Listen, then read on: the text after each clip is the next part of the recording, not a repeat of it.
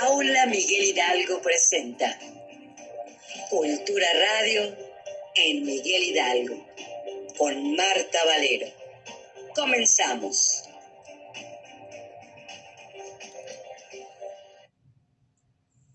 Hola, ¿qué tal? ¿Cómo están? Muy buenas noches. Espero se encuentren muy bien y que de verdad este viernes 12 de agosto se la estén pasando increíble con este clima, este clima, perdón, que nos trae así con calor, con, con sol, con lluvia, con aire, con frío. Pero bueno, ya por eso mi Néstor Cortés ahí anda enfermito por allá, así que le mandamos un abrazo a mi queridísimo Néstor Cortés. Pues programa número 14 de Aula MH presenta Cultura Radio en Miguel Hidalgo con su servidora y amiga Marta Valero. Viernes 12 de agosto, como se nos decía, invitadazo de lujo, como no me canso de decirlo, que siempre tenemos grandes invitados aquí en este programa de Cultura Radio en Miguel Hidalgo presentado por Aula Miguel Hidalgo. Pues un 12 de agosto nacieron figuras de la cultura como el escritor Robert Scotty, el dramaturgo Jacinto Benavente y el pintor Lino Enea Spilimbergo. Murieron los escritores William Blake, Thomas Mann e Ian Fleming y el historiador francés Jean Favier. También el santoral del día de hoy, Santa Hilaria de Augsburgo, San Aniceto de Nocomedia, Santa Digna de Augsburgo, hoy es de los Augsburgo, de la familia Augsburgo, también Santa Eunomia de Augsburgo. Y bueno, recuerden que tenemos pases dobles para el Teatro Juana Cata, ubicado en Plaza de la República, número 46, esquina Vallarta, Colonia Tabacalera, entrando por la cafetería Finca Don Porfirio, segundo piso. A la 1.30 la función de Mina y Bobby, a las 3 el misterioso caso del doctor Frank, y a las 4 Melania y Dalibur. Nuestras vías de contacto en Facebook, Desarrollo Social MH, Alcaldía Miguel Hidalgo, en Twitter, Alcaldía MHMX, en Instagram, arroba Alcaldía MHMX. Recuerden que este es su programa Aula Miguel Hidalgo, Cultura Radio en Miguel Hidalgo. Se transmite los viernes en punto a las 7 de la noche, a las 19 horas, todos los viernes aquí en Facebook Live. Y bueno, invitadazo de lujo, Sergio Checo Corona. ¿Cómo estás, Sergio? Bienvenido, Checo. Hola, ¿qué tal? ¿Cómo estamos? Gracias por la invitación a tu programa y aquí andamos este, apoyándonos y echando a andar proyectos culturales, ¿cómo no? Qué bueno, Checo, la verdad es un gusto que estés hoy aquí porque eres parte de la Comisión de la No Violencia y eso es algo muy importante, puesto que formas parte de y vamos a platicar quién es Sergio Corona eh, en lo personal, en el trabajo que viene haciendo, en el trabajo que sigue desarrollando y que tanto le, apasiona como a mí el mío. ¿O no es así?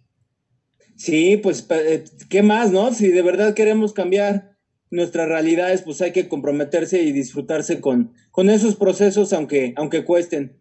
Así es, Checo. Pues bueno, Sergio Corona Villegas es fundador de Enchúlame la Bici, comprometido con la causa ecológica y social ha realizado trabajo de recomposición de tejido barrial con proyectos de autoempleo, formación de talleres y proyectos comunitarios y de reinserción social para jóvenes en situación de calle, adicciones y tutelares de menores en México, Centro y Sudamérica. Y actualmente es miembro de Enchúlame la taller comunitario de bici mecánica que promueve el uso de la bicicleta como herramienta de transformación social. Y así es, mi querido Mocheco, el pasado domingo la alcaldía realizó, el alcalde Mauricio Tabe, la, primera eh, rodada ciclista que fueron varios kilómetros eh, a través de diferentes calles de la colonia de Polanco y sus alrededores. Y bueno, tuvo muchísimo éxito. Y bueno, pues, ¿qué más? Que tú estuvieras este día de invitado con este tema, hablando de este medio de transporte tan maravilloso que es cero perdón, cero contaminantes, ¿no es así? Sí, sí, así es. Así es. Y creo que hay que todas estas iniciativas, eh, hay que aprovecharlas, hay que utilizarlas, disfrutarlas, promoverlas. Hay que subirse a la bici en todo sentido porque pues es, el, es un invento de ayer, de hoy y, y de mañana. Seguirá siendo por mucho tiempo un invento que todavía tiene mucho jugo por sacarle en varios aspectos. Así es, Checo, y sobre todo pues bueno, es un invento muy importante, definitivamente, y que a través de él practicamos un deporte, porque a final de cuentas hacemos ejercicio, nos ejercitamos, También está la, la, la biciescuela, también aquí en la alcaldía Miguel Hidalgo, también es parte importante. Porque fíjate que yo he llegado a pensar, Checo, no sé qué pienses tú, que las personas al pasar de los años, dos cosas importantes, dos cosas importantes que son bonitas y que a final de cuentas son un deporte, sobre todo el primero que voy a mencionar, que es la natación, es un seguro de vida, ¿no? Entonces las personas van pasando los años y a través de ellos piensan que pues ya están grandes y que cómo van a aprender a nadar o cómo van a aprender ya a andar en bicicleta, que ya están muy grandes y creo, y lo siempre lo he dicho y lo sigo diciendo, nunca hay edad para comenzar algo, definitivamente no hay edad. No, para nada. Eh, yo hace poquito, hace un año, yo tengo 45 años. Y hace, eh, hace poco tiempo se me metió la cosquillita de los patines y me, hacían burla, me decían, ya tu edad, ¿cómo vas a patinar? Y me valió que esto, y ahorita ya sé patinar y ya ando por todos lados patinando, ¿no? Entonces siempre, siempre hay que alcanzar esos retos que se fija uno. En este tema de la bici es muy común que mucha gente no sepa andar en bici y como tú dices, les da miedito porque ya están grandes. Y no, yo creo que se tienen que quitar el miedo y, y, además aprovechar que ahorita hay varias no sé si hay varias, pero sí estoy seguro que por lo menos en la Miguel Hidalgo está este programa de, la, de las biciescuelas. Y ahí eh, paren oreja, porque si ya están grandes, ahí les enseñan a andar en bicicleta sin importar la edad. Entonces, los domingos se ponen en varias partes de la alcaldía las biciescuelas y, ahí los enseñan a andar en bicicleta. Así es que no hay pretexto para, para subirse a la bicicleta, Marta. Así es, y sobre todo, digo, es como también eh, el correr, ¿no? O sea, son deportes, claro que hay que invertir en una bicicleta, pero son deportes prácticamente muy económicos, sobre todo, por ejemplo, el correr, pues bueno, compras unos tenis y órale a darle. Entonces aquí también es cosa de invertir, tener una bicicleta, es tu medio de transporte, tener mucha precaución, usar siempre tu casco y tener los, los requerimientos necesarios para poder poderte transportar. Pero definitivamente es algo económico también. Sí, sí, eh, lo puedes hacer tan económico como tú quieras. Ahorita tocaste un, un, punto que nosotros trabajamos justamente. Nosotros eh, a partir de lo, del taller comunitario de Enchula Melavici, es un taller comunitario abierto a que la gente participe de diferentes maneras, pero bueno, en el taller comunitario justo una de las ejes que, que buscamos contemplar es la cuestión de la economía, que la bicicleta está al alcance de todos, que el dinero no sea un impedimento para que la gente no tenga una bicicleta.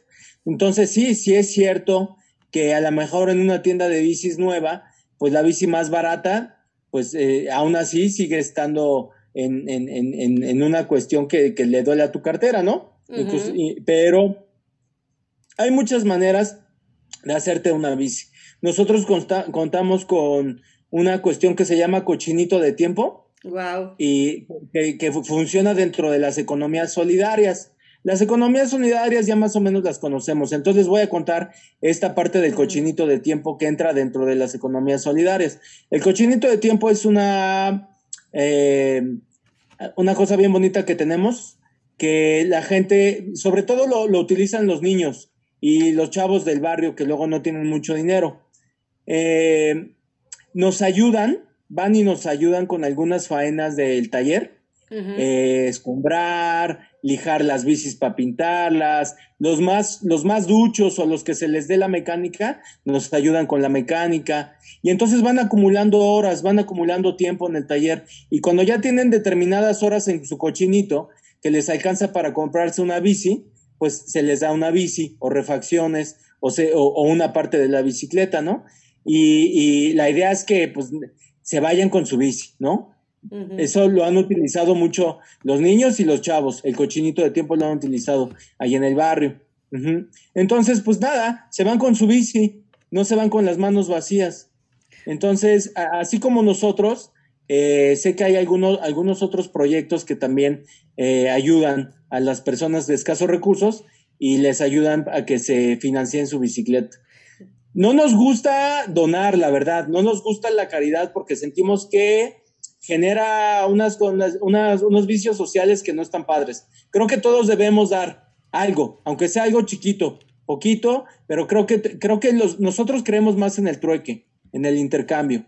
Y entonces, si no tienes dinero, pues algo puedes cambiar, aunque sea trabajo pero que nos cueste, ¿no? Que nos cuesten las cosas para que así las valoremos. Exacto, aportar tu granito de arena y como dices tú, es como, como también con los hijos, ¿no? Sobre todo cuando están adolescentes, que ya están en la edad, ¿no? De, de, de, de tener todo lo que quieren y, y darle a manos llenas, pues no valoran las cosas, no se esfuerzan por tenerlas.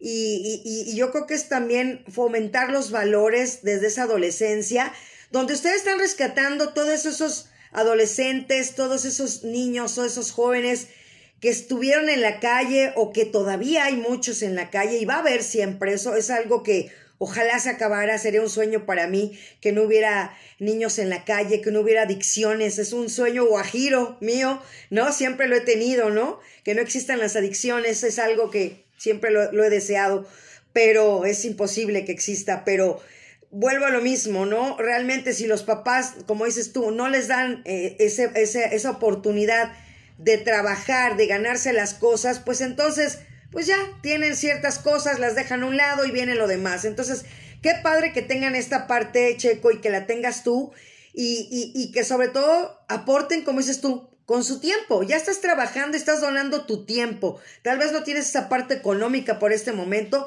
pero estás aportando algo. Estás sumando. Estás sumando y estás aprendiendo. Y fíjate que este, esta fase, esta característica del cochinito de tiempo, eh, nos ha traído muchos chavos que ya cuando empiezan a, a meterle mano a la mecánica, wow. les gusta. Entonces varios de ellos se han quedado. Ay, la mayoría pues va, cumple sus horas, alcanza el tope y se lleva su bici o sus refacciones.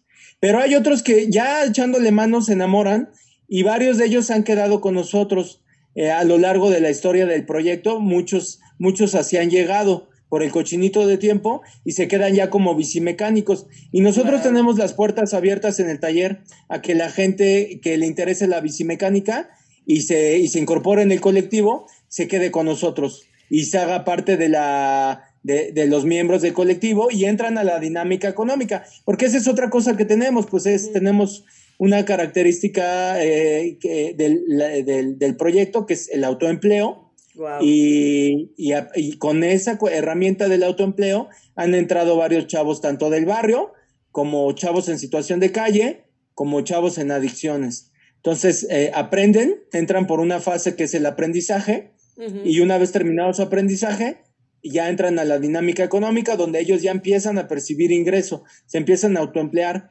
ahí en el taller, entonces ya eh, eh, no hay un patrón, no hay un jefe, hay, hay, hay coordinadores de talleres, ¿no? Que son, somos, yo por ejemplo soy un coordinador del taller de la Pensil, uh -huh. eh, pero no hay como tal patrones, no tenemos esa estructura jerárquica, creemos en la horizontalidad y creemos que todos tenemos este, las mismas eh, condiciones de aprendizaje, y derechos de, de, opinión. Entonces entran los chavos, aprenden después de que pasan su periodo de aprendizaje, pues empiezan a cobrar las chambas que llegan ahí, el trabajo que llega, y ese dinero es para ellos. Nosotros lo que hacemos más bien, entre todos destinamos un 10% al taller para refacciones, insumos y lo, los gastos que haya hacerse, que haya, que, que se tengan en el taller. Pero no hay como tal un patrón que les da un sueldo a los chavos, no, todos nos autoempleamos y de esta manera pues todos se sienten responsables del, del, espacio, lo cuidan como suyo, pues porque al final, después de un tiempo que trabajes ahí, el espacio es tuyo también, ¿no? Entonces, en esta dinámica de autoempleo es, es, es, es, es en la que funcionamos. Oye, pero no hemos dicho dónde estás ubicado para que la gente sepa, dónde nos conocimos, para que cuando conociste a la doctora Nel Nochebuena, me conociste a mí, estuvimos ahí en un miércoles ciudadano. Entonces, platícale al auditorio, por favor, mi chico. Va, va, va, sí, cómo no. Pues, eh, mira, nosotros, en el taller en el que yo estoy de coordinador es el de la Pensil, uh -huh. que está ahí en el Deportivo Pavón. Exacto. Ahí afuera del Deportivo Pavón, en la esplanada. Tenemos otro en la Santa María, con otro equipo de trabajo coordinado por otras personas ahí, pero somos el mismo proyecto, en Chula la Bici. Y eh, pues bueno, yo los conocí a ustedes y a la comisión y a Anel. en eh, un día que ustedes tenían un evento ahí en la explanada, un evento cultural muy bonito, eh, había varias actividades. Yo particularmente me acerqué a, por un... Tú tenías una mesa de libro obsequio o libro trueque, no sé eh, cómo lo tengas. Sí. y vi un libro que me gustó mucho. Fui corriendo por un libro que yo tenía, uno, uno de los libros que yo tenía en el taller. Y, dije, voy corriendo y ahorita y entonces cuando llegué con mi libro, ya, ya, se habían llevado el que yo quería. Sí. Ya, pues nos quedamos platicando, ahí echando discusión. Este, y ahí nos hicimos compas, ¿no? Me invitaste a, que conociera a, Anel y, que, y, que, y que me contaran sobre los proyectos culturales que ustedes estaban teniendo en la Comisión de Cultura, ¿no? Exacto. Eh, ya, pues me enganché con ustedes, me invitaron a participar ya te conocí, he cotorreado más contigo eh, y, y así fue como nos hicimos compas. Así es, así es, así la, la, cultura une, pero sí exacto, o sea, la historia es esa que, pero me hubieras dicho, Checo, voy por, apárteme este, por favor. Pues yo, yo, buena onda y como buen ciudadano, no queriendo caer en estas este, influencias. hábitos de, compadrazgos y de, y de apadrinar, ¿no? De que, de, que, me meto en la cola o de que me apartan algo. Y dije, yo como buen ciudadano voy corriendo y si llego y está mi libro, pues ya dais. No, y sobre todo que estabas a unos metros, o sea, que la, que la gente sepa, son unos metros, no crean que se fue y caminó 10 minutos, no, o sea, son unos metros. Estaba a 10 metros de ahí, claro, sí. sí. Pero mira, más que coraje, me da gusto que sí se mueven los libros en el barrio. O sea, que la gente sí tiene, sí hay, sí hay gente que le, que, que le gusta leer y consumir eh, algo más allá de una película o, una, un disco para escuchar música. Hay, o sea, hay gente que sí quiere profundizar más y se echa y goza de una buena lectura, ¿no? Así es, ahí, ahí, ahí, se vio porque sí fue, fue ese trueque de libros y exactamente, o sea, mucha gente se acercó y como dices tú, en la Pensil, ahí donde estamos, donde una de las mejores colonias para mí, de verdad, porque hay mucha unidad, tú lo debes de saber, eh, la gente, está el mercado ahí, es el, ay, ¿cómo se llama el mercado? El 18 de, ¿cómo se llama el mercado? ¿El 18 de qué? De, ay, de marzo, ¿no? Es 18 de marzo el mercado, el que está por ahí. Sí, ¿verdad? Es el 18 de marzo. Entonces, eh, pues la gente se une y bueno, pues también recordar que lamentablemente pues fue, fue la explosión por ahí, ¿no? Muy cerca, a unas cuadras de ahí también, ¿no? Lamentablemente.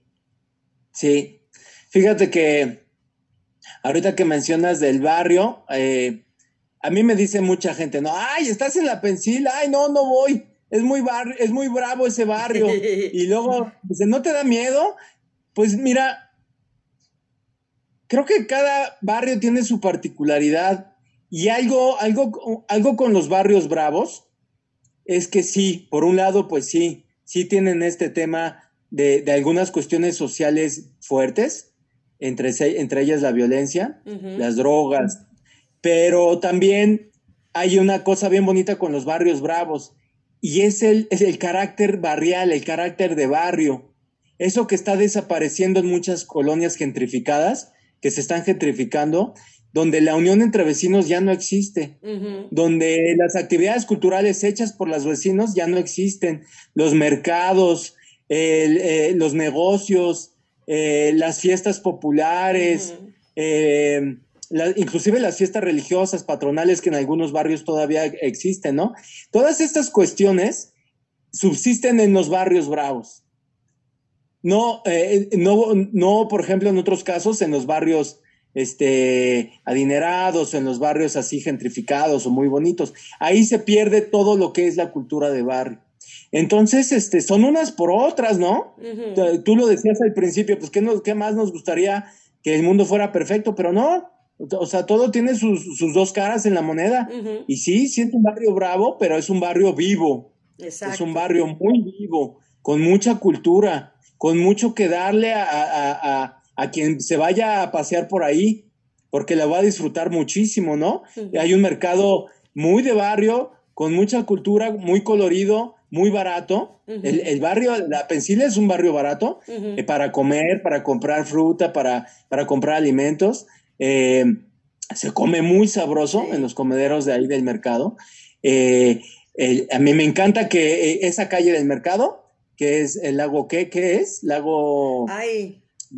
No es Wetter, es... Ay, no me acuerdo. lago... No. Bueno, esa calle del mercado... lago Naur. Naur, Naur. esa calle de, está todo el tiempo viva. Tú sales a las 10, 11 de la noche y está llena de, a esa hora se empiezan a poner puestos todavía de comida y, es una pachanga, ¿eh? El pozole, la tole. Las alitas. las alitas. Hay uno que vende tacos este gourmet de chorizo argentino, chorizo español, chistorra, rachera, los de las hamburguesas, la señora de, de, las pescadillas, de los filetes, eh, eh, los de los flanes, los, de los postres. Es una locura, Nago Naur, después de las, de las 9 a las 12, una de la mañana es una locura. Sí, no, o sea, tienes hambre, tienes hambre, vete ahí y de verdad encuentras todo. Ahí está el buffet en cada uno de los locales. no, es una locura, es una locura. Y una calle tan viva como esa, la encuentra a esas horas, la encuentras en pocos barrios, la verdad. Sí. La verdad. Entonces, la Pensil tiene mucho que aportar. A mí es una colonia que me gusta mucho. Eh, y pues vayan, vayan, conózcanla, no le tengan miedo. O sea, pues México es así, es bravo, hay barrios, muchos barrios bravos. Eh, te Tepito es un barrio bravo y ve qué cantidad de vida tiene también, ¿no? Así es. Entonces, la, cultura está ahí a flor de piel en, la Pensil. Y además, otra cosa que hay que tener muy en cuenta, los barrios bravos resisten. Hay una resistencia cultural en los barrios que están vivos. Dígase, las, las jefitas organizándose, porque siempre son las mujeres. Sí las que, se las que llevan la batuta de la organización. Díganse las, jefitas organizándose, díganse los chavos echando la cascarita, los, los, jefes echando la chela ahí, los domingos cuando sacan las teles a la banqueta y están viendo el partido y hacen de la calle un holgorio y una fiesta, pues todo eso es resistencia cultural, ¿no? La misma comida que impide que lleguen los grandes restaurantes así super fufurufus y, que es, es, la resistencia de la garnacha, ¿no? La garnacha popular, la comida es, un, es una resistencia cultural que se niega a morir y que es, una cuestión identitaria para nosotros. Entonces, todo eso es la pensil. Ya, ya, me, ya me fui tendo, ¿eh? Ya me fui tendido. Pero tú metiste pie. Tú metiste pie y es un tema que me encanta. No, está bien, está pues, bien. No, sí, definitivamente. Y en la parte de, de la reinserción social, ¿Cómo la has manejado? ¿Cómo la han manejado? En primera también no te he preguntado, Chico, ¿cuántos años llevan ya con este, con este proyecto, con este colectivo? Mira, ya llevamos 10 años. Wow. U 11. Ya llevamos 10 u 11 años. Tal vez un poquito más. Soy un poquito desmemoriado, pero por ahí vamos. Eh, pues han pasado muchas cosas, ha habido varios espacios. Ahorita solo, ahorita conservamos dos pero hemos tenido otros espacios hermanos o otros intentos de talleres en otros lados. Pero tú sabes que la colectividad no hace caricias, ¿no? Por ahí, por ahí un amigo que es rockero me decía, el rock no hace caricias. Y yo le digo, pues la colectividad tampoco hace caricias. la colectividad es difícil, eh, tiene cosas bien bonitas, tiene estas cuestiones eh, de, de cultura política, del entorno, de liderazgos, de crear a los chavos, darles herramientas a los chavos, eh, pero por otro lado, pues también es bien difícil eh, que, que, que, cuaje la gelatina eh, em, colectiva, es bien difícil porque estamos llenos de egos, de necesidades, de carencias. El entorno social en México, pues no es fácil ahorita. En, las últimas décadas no ha sido fácil. Entonces, formar colectividades tiene, tiene su chiste. Se, se sufre un poco, hay muchas retribuciones, pero sí cuesta, sí, sí cuesta. Entonces, a lo largo de estos 10 años, pues hemos visto desfilar un montón de personajes eh, y muchas alegrías y también algunos, uno, alguno que otro sin sabor también por ahí, pero, pero pues ahí vamos, al final es, es eh, tú, la, la gente como tú que hace cultura, la gente que, que, que la hace desde la, la, precariedad de la calle o quien lo haga también cómodamente en una curul política, pues aunque la hagas ahí, con recurso. De cualquier manera, sabemos, los entes culturales sabemos que, pues, que es bien difícil eh, entrarle al tejido social, al tejido cultural. Es bien difícil abonar ese piso y, que germine, pues eh, cuesta, cuesta mucho trabajo, pues. Así es, definitivamente. Y bueno, y también hablando, esto ya estamos hablando en México, pero lo dijimos también en Centro y Sudamérica. ¿Cómo fueron esos enlaces? ¿Cómo fueron esos contactos, Checo? Ah, pues justo, justo esos enlaces y esos contactos creo que son el principio de Enchúlame la bici, porque yo me fui en una búsqueda social a darme el rol, a buscar este sueño eh, hermano de, latinoamericano, que en México no está tan arraigado, ¿sabes?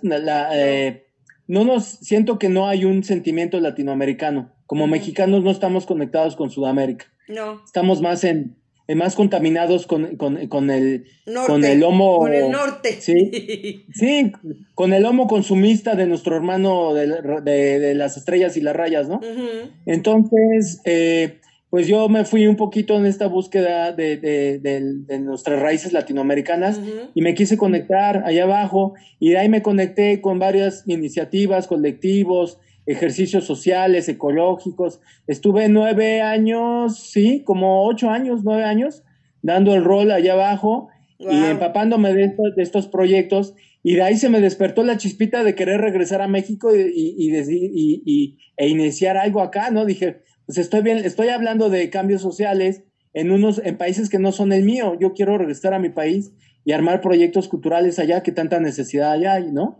Entonces fue cuando regreso y, empiezo a, convocar amistades y empezamos a echar a andar proyectos sociales, ecológicos, culturales y truenan todos, ¿no? Todos, todos, todos nos tronaron.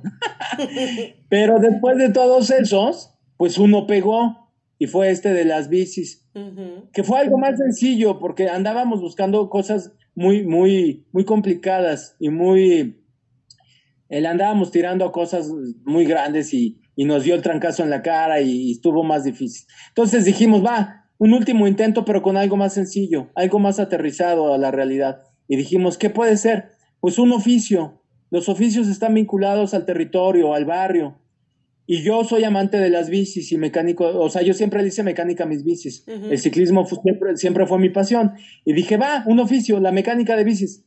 Entonces pegó, nos gustó a tres personas y armamos el colectivo del proyecto Enchulame la Bici, pensado como un taller comunitario. Y pegó muy bien. A partir de ahí empezamos a caminar con el proyecto de, de taller comunitario. Llegaron muchísimos chavos, mucha gente, empezamos a dar los talleres de bicimecánica y, y fue una etapa bien bonita porque sí, la verdad es que vino mucha gente a aprender. Formamos tres o cuatro talleres en diferentes lugares y bueno, al final subsisten dos, estos que ya te comenté, con, con dos grupos eh, en cada, un grupo en cada taller que lo gestiona y que, y, que originalmente fueron aprendices y ahorita ya están encargados de taller, ya, ya son mecánicos, ya viven de esto y, mucha gente que pasó por nosotros, pues también sé que pusieron sus talleres. Entonces eso pues me da mucho gusto. Por supuesto. Independientemente de si seguimos siendo amigos, los que han pasado o, ya no, si tuvimos diferencias, a mí lo que me da gusto es que pudimos sembrar en ellos una semilla y un conocimiento, un oficio. Que les da de comer. Exacto, y eso es, eso es, eso es pasar esa, ese mensaje y ese conocimiento Oye, y en cuestión de mujeres, ¿cómo, qué, me platicas? ¿Cómo están las chicas? ¿Cómo, ¿Qué papel ocupan con, tu, con tu colectivo? Ay, mira, eso ha sido actual, fue, ha sido una, eso es uno de los insabores. Te voy a mm. echar el chisme. A ver, échame el chal. Saca el jabón y vamos a lavar. vamos, a, vamos, a, sacar el jabón. El que hace, del que hace espuma. Exacto. Pues mira, eso, o sea, eso es una realidad fuerte como sociedad. Nuestros machismos, sí hay que aceptarlo, ¿no? Porque están en todos los ámbitos. Así es. Están en todos los ámbitos. Eso es algo que se tiene que trabajar desde las diferentes colectividades, las masculinidades tóxicas. Y a quien, y, a quien, a, quien empieza a echarme en cara ahorita cosas, uh, Checo, ya vas a empezar de feminista y que no sé qué. no, no, no, es una realidad, no, no, no no me estoy poniendo ningún traje, más bien estoy aceptando mis masculinidades tóxicas y más bien, y acepto que las tenemos que trabajar. Y las compañeras dentro del proyecto fueron clave en una etapa del proyecto de, de darnos unos cachetadones e invitarnos a que trabajáramos esas masculinidades para que pudiéramos trabajar mejor, para que fuera más incluyente el proyecto. Pasamos una etapa difícil donde pasaron cosas fuertes y ahí hubo una, una ruptura, pero, pero, pero bueno, nos, nos, nos fortaleció, los que nos quedamos nos fortaleció y de ahí empezamos a hacer un trabajo de, de revisión de nuestros machismos, ¿no? Y nos ha servido mucho, nos ha servido mucho. Entonces ha habido compañeras a lo largo del, del proyecto que han aportado mucho en, en cuestión, no solamente de, de, su, de, su, de su fuerza de trabajo, sino como de esta invitación a la reflexión, a replantearnos paradigmas laborales, er, de relaciones afectivas, emocionales, como compañeros, como parejas, ¿no? Porque, eh, porque un proyecto y un trabajo lo hacen personas y las personas tienen en este día a día sus formas de relacionarse. Entonces, sí, para nosotros las compañeras han sido clave en, en este replantearnos cómo hacemos nuestro día a día laboral y humano dentro del taller, ¿no? Ahorita, ahorita no tenemos compañeras laborando, trabajando. La pandemia, la pandemia hizo que cerráramos casi, casi los dos espacios. Cerramos el de la Pensil toda la pandemia y el de la Santa María casi se cierra también. Entonces, pues mucha gente se fue, mucha gente se fue y ahorita nos quedamos dos grupitos salvando los dos espacios y ahorita los estamos levantando. Ahorita los empezamos a levantar otra vez. Pero sí, se fue mucha gente y pues tristemente nos quedamos puros hombres. Pero sí, es, eh, o sea, estamos conscientes de, de, que la historia de este proyecto estuvo marcada también por, por, las, por las compañeras que siempre han estado ahí y que, y que esperemos regresen porque las puertas del taller están abiertas a que la gente participe. Esperemos que vuelvan a integrarse compañeras y también cambiar esta, estas, estos, estos construcciones sociales de que las mujeres tienen que estar en unas actividades y los hombres en otras, ¿no? Que la mecánica es para hombres. Exacto. Entonces esperemos que regresen las, las chicas y, y, que sepan que hay un espacio abierto ahí para la bicimecánica de chicas, pues. Pues exacto, para convocarlas y para que vean porque de verdad hay, hay luego chicas que de verdad en cuestión de mecánica de automóviles son increíbles. Hacen una labor, hacen una labor de verdad que yo digo, wow, o sea, qué maravilloso cómo pueden tener esa facilidad. Y, y de verdad, así como los varones, ¿no? Eso es, eso es reconocerles el trabajo. Sí, sí, sí, sí. Sí, sin miedo, uh -huh. ¿no? Que se metan. Eh, y que no se dejen achicopalar, que no se dejen este, hacer menos por los compañeros que las quieran mandar a otro lugar, ¿no? O que les digan que esa no es una actividad para mujeres. Uh -huh. No, no, nada de eso, ¿no? Es una actividad para, para todos. Exacto. Para todo mundo, para todas y para todos. Así es. Sí. Oye, y en la parte así de, de la situación de calle, ustedes van con las personas, ¿cómo lo manejan, Checo? ¿Cuál es la manera de operar? De tu colectivo en cuestión de las personas de situación de calle? Nosotros abrimos el trabajo a los compañeros en situación de calle a partir del el trabajo de drogas. Okay. Primero empezamos con el trabajo de eh, prevención de drogas y uh -huh. adicciones. Uh -huh. eh, y de ahí un colectivo de chavos en situación de calle nos vio lo que estábamos haciendo y se juntó con nosotros, nos pidió que abriéramos el espacio a chavos en situación de calle, a que uno o dos días a la semana fueran un grupo de 15 chavos uh -huh. y estuvieran con, les estuviéramos enseñando mecánica. Fue bien difícil, ¿eh? La sí. verdad es que fue una cosa, nadie en el taller quería hacerlo porque ninguno de nosotros tenía las herramientas para lidiar con esas realidades. Uh -huh. Entonces todos echaron un pie para atrás, ¿no? Wow. Y solo un compañero de un compañero de colectivo se echó ese trompo a la uña, uh -huh. Nachito, y él empezó a, a, aceptar a los chavos y él, él hizo la primera etapa. Él, él lo recibió y los fue dando, fue desarrollando las actividades con ellos. Después de dos años, él se cansó y dijo, ya, ya, estafeta, ¿quién sigue? Y nadie quiso, otra vez nadie quiso. Entonces ya, pues ya yo tomé la estafeta y yo seguí con el trabajo que él había empezado, pero lo quise llevar un paso adelante, ya no nada más como recibirlos y que estuvieran en una cuestión como de una actividad lúdica yo les propuse que se incorporaran a la, a, la forma económica. Que ya se, después de esa, e, esa capacitación que habían recibido, que ya empezaran a trabajar en el taller, que asumieran responsabilidades y que ya lo vieran como un trabajo y que ya empezaran a percibir sus ingresos. Y para ese entonces ya había un grupito de, de siete chavos que ya estaban listos para dar ese paso.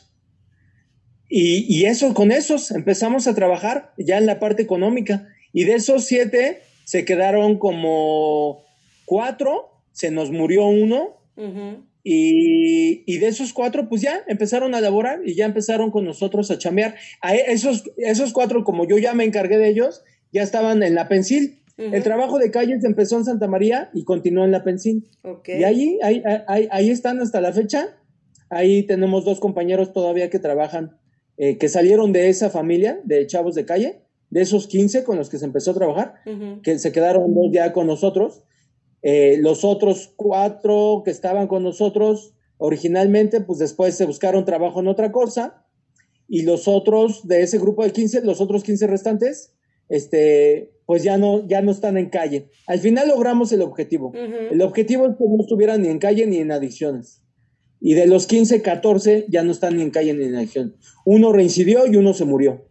Pero los, el resto ya ninguno está en calle. Todos trabajan y ya se pagan un cuartito o una, un depa, como sea, pero ya ninguno está en calle ni se droga. Wow. Oye, Checo, y también van a grupos de 12 pasos, van a alcohólicos anónimos, a narcóticos anónimos. ¿Cuál es el es, ese, ese enlace para que puedan ellos salir de estas terribles adicciones? Sí, sí, con, nosotros, eh, no me voy a echar flores yo solito, qué bueno que lo mencionas porque se me estaba olvidando. Dentro de este trabajo con este, estas eh, comunidades de calle, eh, hay como siete colectivos, ocho, ¿no? Y, hay, una, hay unos compañeros en especial que son los que jalan, hacen el trabajo con estos compañeros de calle y los van canalizando según lo que quieren los chavos de calle o donde se sienten mejor o donde tienen eh, ciertas aptitudes, ellos los van canalizando a, con nosotros, con la mecánica, de, con la bicimecánica, otros se van a, cultura de belleza, a, corte de cabello y todo eso, otros se van a electrónica, otros se van a... Hay un colectivo de temascaleros, hay unos que se van con los temascaleros, hay otros que se van a a las rodadas. Hay unos que no les gustó, no les gusta mucho cómo estar trabajando, sino como más las cuestiones lúdicas. Entonces hay unos que se fueron a las rodadas, hay otros que se van al club de ajedrez, eh, y así, así estos compañeros son los que están encargados de ir mandándonos los chavos a donde consideren ellos que mejor se van a sentir y donde puedan tener este un mejor futuro, donde se puedan enganchar con las diferentes actividades ya sean lúdicos, lúdicas o laborales. No, perfecto. Y te digo, entonces, porque yo sé que en el barrio también hay muchos grupos de, de doble A. Entonces, no es un requisito que tengan que ellos ir a, un grupo ni nada de eso para poder pertenecer al colectivo. No, no, no. Nosotros no tenemos esa, esas tablas. De hecho, como te comenté hace rato, nosotros no teníamos ninguna tablas para trabajar con, con, esta comunidad de calle. Para nosotros, pues fue un reto. Y entonces, pues nosotros desarrollamos, le tuvimos fe al trabajo y, y, le apostamos todo a que el oficio, a que las cuestiones laborales, pues iban a ser la clave para sacarlos a este grupo con el que nos tocó comprometernos. Y ya, esos, esos, esos fueron nuestro, nuestra lanchita salvadora. Pero fuera de eso no tenemos ninguna tabla de, por ejemplo, cómo se organizan los alcohólicos anónimos, los grupos de adicciones. La verdad es que no, ni tiempo tenemos para eso, ¿no? Porque pues más bien estamos enfocados en lo laboral. Llegan los chavos, se les dice cómo está la cuestión laboral, todo es con respeto, drogas, alcohol, afuera totalmente, ahí nada, en el taller y, conforme van avanzando, ellos mismos solitos van dejando eh, eh, las adicciones. Sabemos que fuera del taller, pues no los podemos controlar. Claro, claro. Pero por lo menos ese momento y ese espacio donde están trabajando, ahí tienen que estar bien. Y, creo que les ha ayudado porque se, se, juntan con otros chavos, ven otros chavos que están trabajando ahí, los chavos del barrio, y, y, van viendo que este, pues que se puede, que se puede vivir sin drogas, ¿no? Y van viendo que todos tienen problemas también, que no, pues no nomás ellos tienen problemas, y que, se, que aunque tengas problemas, pues puedes vivir sin drogas. Y que hay una comunidad que te arropa, te acuerpa, y eso para ellos es muy importante, porque al final ellos vienen de esas tribus. ¿eh? La calle es una tribu que también tiene sus códigos. Y entre ellos, por muy, por muy drogados que estén, por muy torcidos o podridos que los haya podido dejar la droga, la calle, por lo violenta que es, por muy, por muy deshechos que estén, pues hay unos códigos de cuidado entre ellos. ¿No? Ellos se acuerdan. Son una tribu, se, vuelven se vuelven ferales, se vuelven tribales, ¿no? Entonces, cuando llegan a otro grupo donde también encuentran códigos similares de cuidado, de acuerpamiento, pues se, se, incluyen bien. Yo me imagino que estas cuestiones de alcohólicos anónimos deben tener también una, cuestión de acuerpamiento y de, y de cuidado también. Entonces, pues al final es una fibra humana que se toca que nos es común a todos y donde nos sentimos en la tribu, donde hay tribu, pues nos sentimos a gusto, ¿no? Así es, definitivamente ese, ese puente de comprensión, como ellos lo dicen, ese, esa unidad y esa experiencia que, que solo ellos pueden entender lo que han vivido en la calle, lo que han vivido con las adicciones, ¿no? Entonces creo que eso es importante y como dices tú, esa, esa similitud de vivencias dentro de, de, de ya estando en, en Enchúlame la bici, el ver que sí se puede salir adelante, como dices tú, sin adicciones, ¿no? Estar, este, tener un lugar, como dices tú, que, imagínate qué maravilloso, de verdad, Checo, el que yo ya tengo un trabajo y que yo ya me puedo pagar un cuartito, ¿no? Mi cuarto, mi espacio, mi lugar en el que yo me lo puedo pagar y que ya no estoy en la calle y que puedo tenderle la mano a otra persona que lo esté haciendo y el lugar donde puedo llegar como siempre lo dicen, mientras estoy ocupado me siento mejor. Y qué mejor que estar ocupado haciendo una actividad, haciendo un trabajo, el que te, el que te remunera, algo económico y sobre todo te sientes útil. Algo tan importante que los seres humanos necesitamos siempre la aprobación de los demás, el que dirán, toda esa parte que, que nos merma luego muchas cosas por estarnos engazapándonos en esa parte y que a final de cuentas sales adelante con alguien que está hombro a hombro contigo. Sí, y que, y que, y que me lo imagino en el caso de ellos, y que además de repente te empezó a tratar otra vez como ser humano, ¿no? Imagínate que diario, que diario te traten como basura, que diario, la, que diario la sociedad y la calle te escupe de todos lados, y que de repente llegas a un lugar donde hay seres humanos que te tratan como uno de ellos. De eso debe ser muy fuerte. Claro que sí. completamente. Imagínate cuántos de ellos, como dices tú, se quedaron en el camino, cuántos murieron por las adicciones, por un accidente, por la misma violencia que se genera en los barrios, ¿no? Y, y, ser, y ser sus sobrevivientes, sobrevivientes de la calle. Sí, son sobrevivientes, sí, sí. Sí, la verdad, nos ha costado mucho, pero verlos ahora, hace poquito hubo una reunión con los 15, en, la, en el punto donde, donde, donde empezó todo, con esta comunidad de calle que son los barranqueños, que eran todos los chavos de, calle de Barranca del Muerto, del metro. Wow. Entonces hace poco hicimos una ceremonia ahí y llegaron todos. Y, fue bien bonito. Ya todos, ya todos, algunos ya con hijos, eh, todos trabajando, ya ya limpios, bien vestidos eh, y compartiendo sus experiencias y la verdad fue bien emotivo, fue bien bonito. Eh, y, yo me acuerdo cuando llegué ahí cómo estaban, ¿no? Pues eh, sí, imagínatelos, mal, muy mal, muy mal, destrozados, hinchados, sin dientes, golpeados, oliendo al tiner, ¿no? a la mona. y, y verlos ahora ya totalmente recuperados, fue bien bonito, la verdad fue bien bonito. Qué padre, Sergio, ser parte de y que, y que, y que se pueda compartir esa alegría y esa unidad, como te lo decía. Para mí, una de las palabras importantes en mi vida siempre es la verdad, la, empatía. La empatía y la unidad, creo que nos, nos, si todos la tuviéramos, seríamos mejores seres humanos y una mejor sociedad y un mejor México. Sí, claro. Ojalá, como tú dijiste al principio, ojalá este lo podamos ver, aunque, aunque sean sueños, aunque lo estemos soñando, pero ojalá que ese sueño un día se haga realidad. Así es, así es, mi checo. Oye, y en cuestión ya de los tutelares de menores, ¿también van ustedes allá? Este, ¿Hay un enlace? ¿Cómo, cómo lo manejan en la parte de los tutelares? No, ese, ese ya fue, eso ya no fue de parte de Enchula la Ese ya es como mi, mi currícula personal también fue como de los trabajos previos al colectivo. Uno de los trabajos previos a este proyecto fue el acercamiento con las comunidades internas de jóvenes, antes llamadas este, tutelares. Em, pues sí, me tocó estar ahí en, en, San Fernando, y en San Fernando, la que está allá, y en, y en la que está acá por, por por Chola. Ajá, por la del Valle, ¿no? Por al, ándale, al lado de viaducto.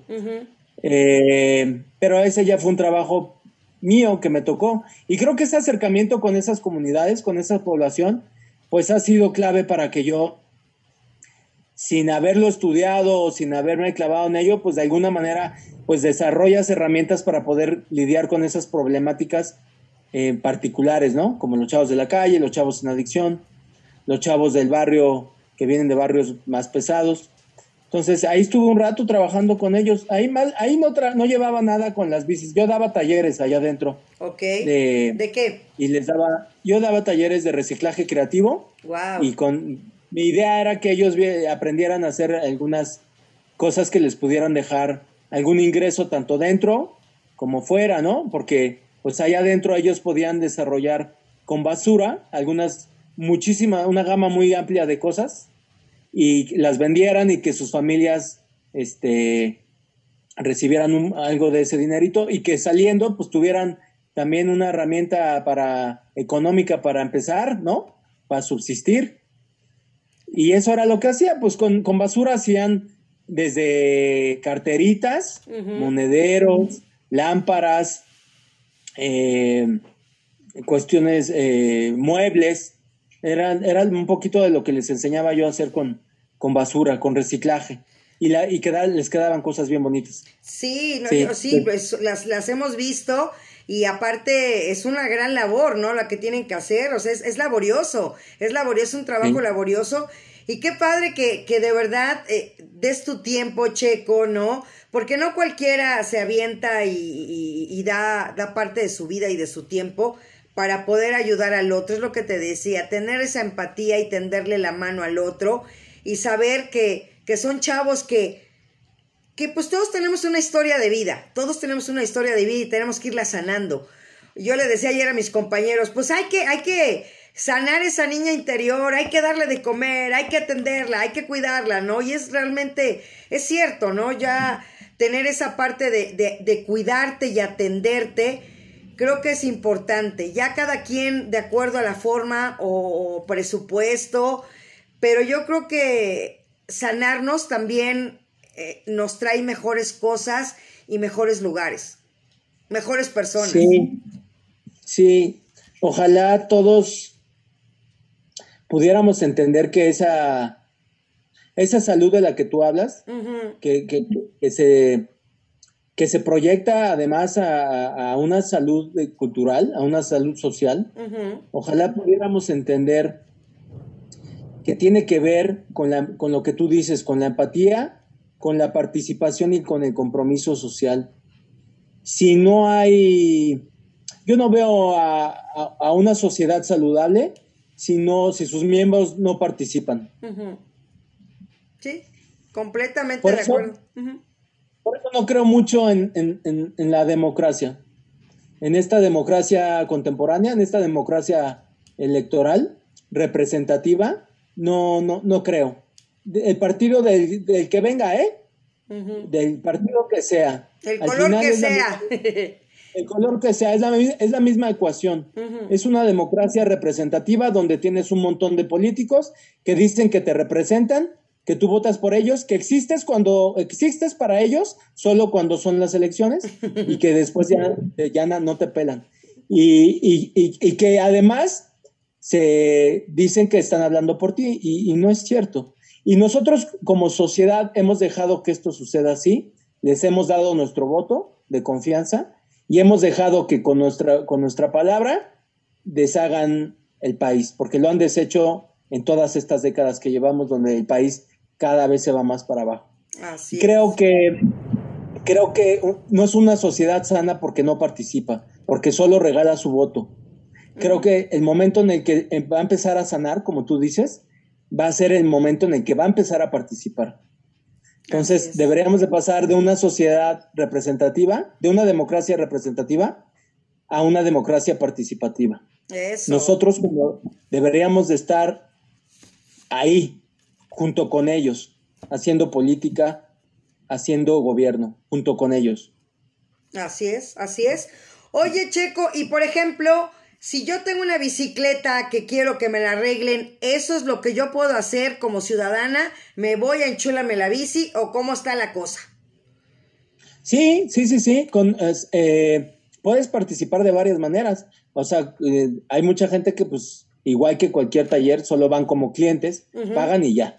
Pero también está esta parte de eh, taller comunitario, y ahí pueden participar como aprendices o como usuarios. Como usuarios, pues tú, por ejemplo, hay, mucha gente que va y dice, yo quiero hacer, armar mi bici. Quiero que me enseñes porque yo me quiero hacer mi bici. No quiero que me la hagas tú, yo me la quiero hacer. Entonces, sí, está esa forma como usuario. Entonces, eh, junto con nosotros te vamos asesorando para que tú la desarmes, tú la pintes, tú la, le hagas servicio a tus piezas, tú la armes y tú te la lleves. Wow. O que no tienes bici. No, pues sí, yo quiero usuario, yo quiero ser usuario, pero no tengo bici para arreglarla. Ah, pues bueno, igual, con nosotros vas, vas hasta hacer las compras, ¿eh? Vente, tal día, nos vemos temprano y vamos a hacer las compras para que veas qué comprar, cuánto cuestan las cosas. Entonces, muchos clientes han ido con nosotros. Oye, no tengo bici, vente, agarra una bici del taller, vámonos en bici juntos. Vamos a las tiendas, vamos al centro, hacemos las compras, llegamos con todo el, mercado y órale, a empezar a armar tu bici. Y entonces como usuario, pues te, ayudamos a que armes tu bicicleta. Tiene un costo de por hora como usuario y, y, al final te llevas tu bicicleta. Si ese era el interés, pues ya se va recontento el usuario. Y luego está la forma de aprendiz, que es la forma más bonita, para mí es la forma que más me gusta, porque es en esa forma es donde se han hecho todos los compañeros del colectivo, todos los que estamos ahora, todos entraron como aprendices.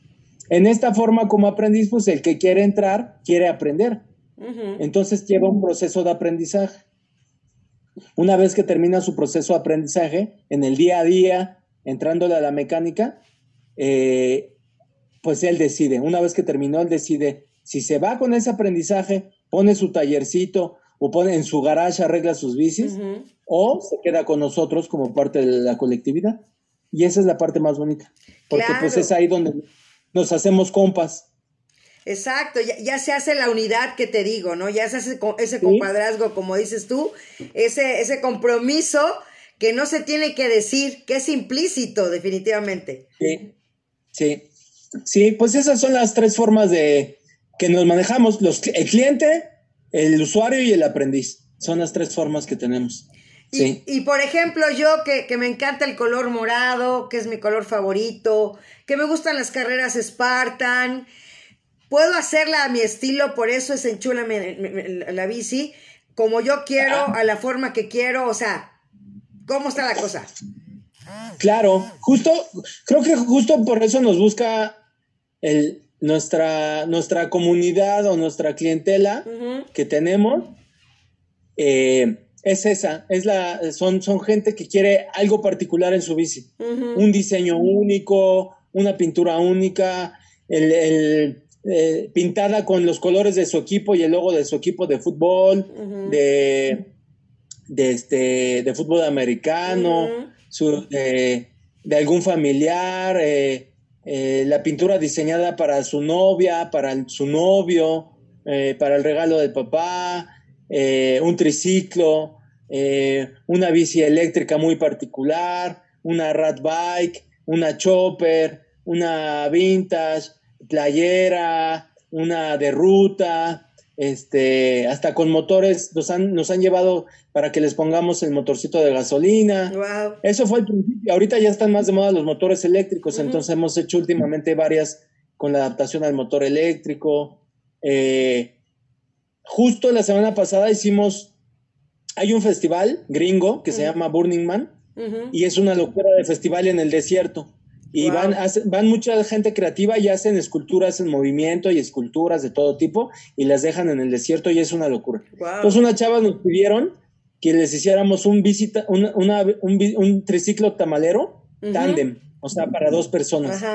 Y, van a ir, ellas van a tener una acción de migrantes y van a, a tener un performance eh, de conciencia pro migrantes, pro migración para visibilizar lo, duro que es la, decisión de los migrantes de emigrar a Estados Unidos, ¿no? Entonces van a llevar un carrito de tacos, tal cual, pero tándem. Entonces nosotros les ponemos el, carrito de, les hicimos el carrito tándem para dos personas y les hicimos todo el carrito de tacos y van a estar ahí vendiendo tacos en el, o regalando tacos en el festival este. Entonces, caprichos de ese tipo, pues son los que nos aventamos nosotros. Cosas que no te van a hacer. Va a ser difícil que alguien te haga una, una locura de esas, pues. No, sí, es, y eso es lo chido, que sean cosas diferentes. Siempre para que algo sea exitoso, es hacer algo que nadie ha hecho. Y eso es lo que ustedes están haciendo, Checo, definitivamente. Y eso es lo más padre. Oye, ¿qué me platicas de la bicicleta vagabundo? Porque era una bicicleta que de verdad era así como que la parte ya chopper, ¿no? Con, con la bici ¿Qué onda con la bicicleta vagabundo? Qué lástima que no, no, no, no, te puedo, no, no traigo fotos, pero justo la, eh, los las últimas bicis vagabundo que hicimos quedaron una completa locura, porque se están poniendo de moda otra vez. Ah, fíjate. Entonces, dos bicis con ese estilo vagabundo, eh, con motor eléctrico, uh. para un cliente le quedaron increíbles, pero increíbles. La segunda, o sea, la primera le metió un motorcito que levanta como a 20, 30 por hora. Wow. Y se ve bien bonita, muy coqueta, muy chopper. Y la segunda que hizo, ya le compró un motor más potente y, con unas llantotas y es una locura de modificación la que le hicimos. Quedó súper super racer. Y, y el motor que le metió, ya levanta 50, 60 por hora. Entonces, imagínate la bicicleta que ya trae ese chavo. una, una tipo vagabundo chopper. Que va a 60 kilómetros por hora por la ciudad. Es una locura lo que ya se hizo ese chavo. Entonces, ahorita están muy de moda ese tipo de las vagabundo, ¿sí? ¿Sí? Y ya, y ya las pintamos de colores súper locos, ¿no? el otro día fue una rosa, fucsia así súper brillante con un asiento animal print con de jaguar, súper super reggaetonera, imagínatela. Entonces ya son una belleza ya esas bicis, modificarlas y pimpearlas. No, padrísimo, Checo. Pues da, da tus redes sociales o tu teléfono, ¿qué vas a dar para que la gente pueda tener contacto contigo, mi Checo? Mira, pues ese es, ese es un problema que tengo porque pues como, como ente manual hay otras cosas que no, no se me dan como son la, la tecnología, ¿no? estoy muy desconectado de las redes, eh, lo único que tenemos es el Facebook, pero ya, ya me voy a poner a, sí, ya, actualizar. Ya, ya, ya. Porque ha habido varias, varias chambas bien bonitas, esas últimas las voy a subir. Sí. Y en el Facebook, enchúlame la bici como tal, y yo creo que ya me voy a abrir el, el, Instagram. El Instagram, es urgente. Ya me voy a abrir el Instagram para ahí andar moviendo cosas más bonitas. Sí, se los, es una es promesa, ya la voy a abrir. Ya, aquí queda cumplido y es un trato. Así me gusta a mí hacer tratos con mucha gente y, ya queda comprometido. Está la grabación al aire, está la grabación del podcast, entonces está ahí Néstor atrás escuchando y todos los que nos están viendo. Y de verdad, pues sí, que te sigan en Enchúlame la Bici en el Facebook y que queda el compromiso que se va a abrir ya Enchúlame la Bici en Instagram. Ya lo vamos a abrir. La, siguiente semana veo quién me ayuda y lo damos de alta. Eso, ya es un compromiso, ya está cerrado. Ya es un compromiso. Y, y, agradecerte de verdad el haber estado aquí, el que hagas tanta labor, Checo, te lo admiro y te lo respeto. Muchísimas gracias, Marta. Y qué bueno que, pues también estás aquí, también en, en esta cuestión cultural, desarrollando.